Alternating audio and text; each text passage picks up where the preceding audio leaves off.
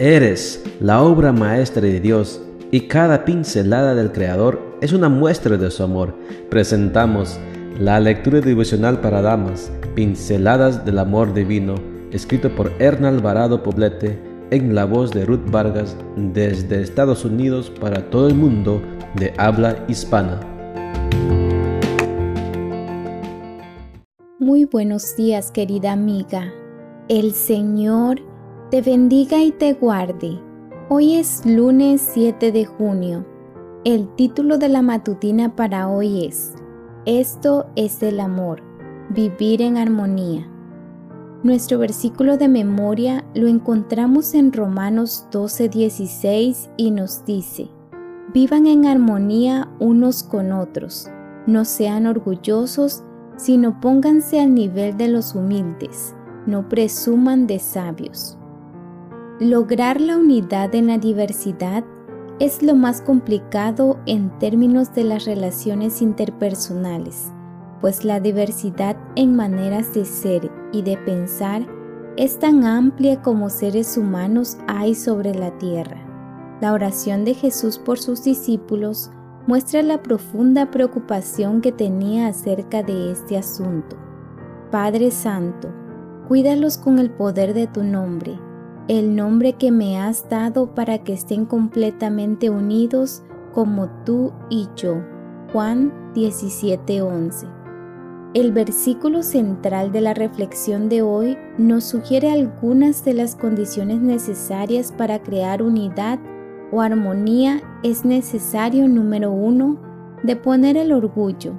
Número dos, colocarnos al nivel de los humildes. Y número tres, dejar de lado la suficiencia propia o el concepto de que sabemos más que los demás.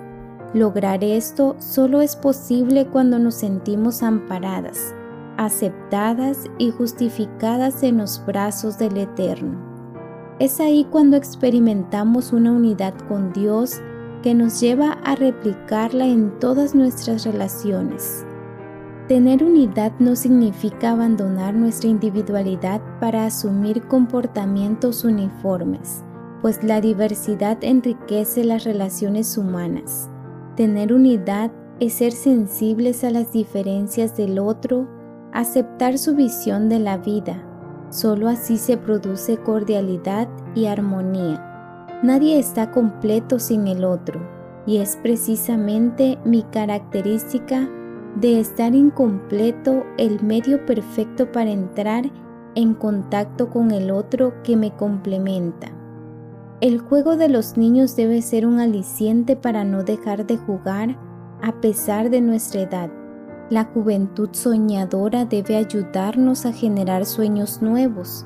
Del paso cansado del anciano, podemos aprender a deponer la prisa insensata para reflexionar, contemplar y descansar en compañía de Dios y de nuestros seres amados.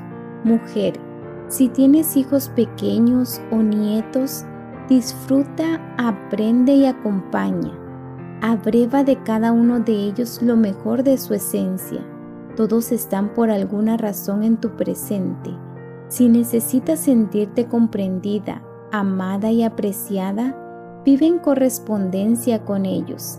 La sabiduría emanada de un consenso es mejor que la necia postura que a veces nos lleva a pensar que siempre tenemos la razón.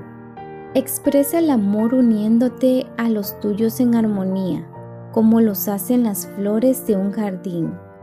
Todas son diferentes, pero en conjunto muestran toda la belleza sublime que Dios desea que el mundo vea.